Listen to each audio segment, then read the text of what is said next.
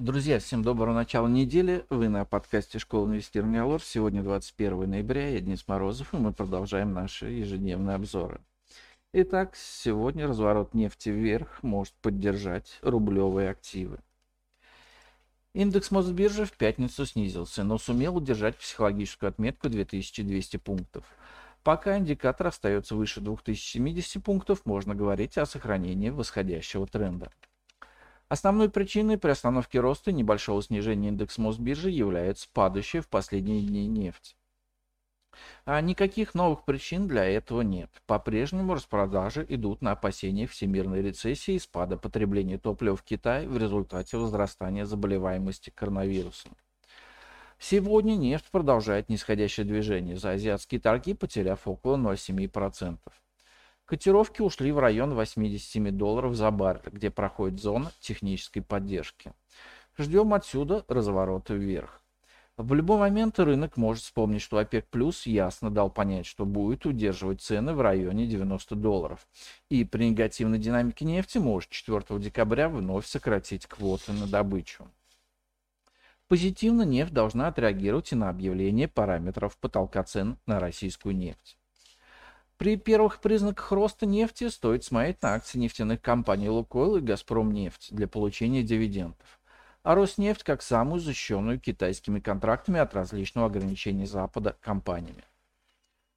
Аутсайдером в пятницу стали бумаги Киви, несмотря на сильный отчет за третий квартал. Бумага снизилась по факту наступления событий после сильного предыдущего роста. Киви вряд ли способна возглавить среднесрочный рост бумаг финансовый сектор из-за невозможности платить дивиденды в результате санкционных ограничений, что компания признала в своем отчете. Порадовал нас Нурникель, который продолжает борьбу за отметку 15 тысяч рублей. Если она не устоит, то с технической точки зрения стоит ждать повторного тестирования поддержки 12 тысяч рублей. Но это менее вероятный вариант, чем возобновление умеренного роста бумаги.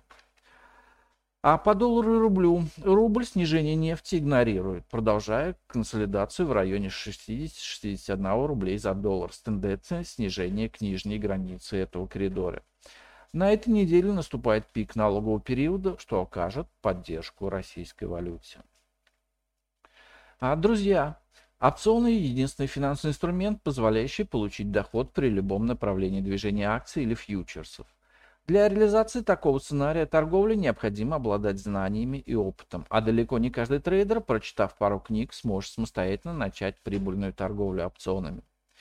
Если вы уже начали изучать опционы или только планируете, я настоятельно рекомендую посетить наш двухдневный вебинар «Опционная стратегия. Простая и понятная теория», который состоится 22 и 23 ноября в 20.00 по Москве. Регистрируйтесь по ссылке в описании. Обращаю внимание, первый день вебинара ориентирован на новичков, а второй день для продвинутых опционщиков. Ведущий вебинара – эксперт Юрий Коснорудский. Ну а на сегодня это все. Спасибо, что слушали нас. Всем мира и добра, хорошего продолжения недели и хороших инвестиций. И до встречи на нашем подкасте и на наших вебинарах. Представленная в этом обзоре аналитика не является инвестиционной рекомендацией. Не следует полагаться исключительно содержание обзора в ущерб проведению независимого анализа. Allure Broker несет ответственность за использование данной информации. Брокерские услуги представляются Allure Plus на основе лицензии 07704 827 103 0 выданной ФСФР России.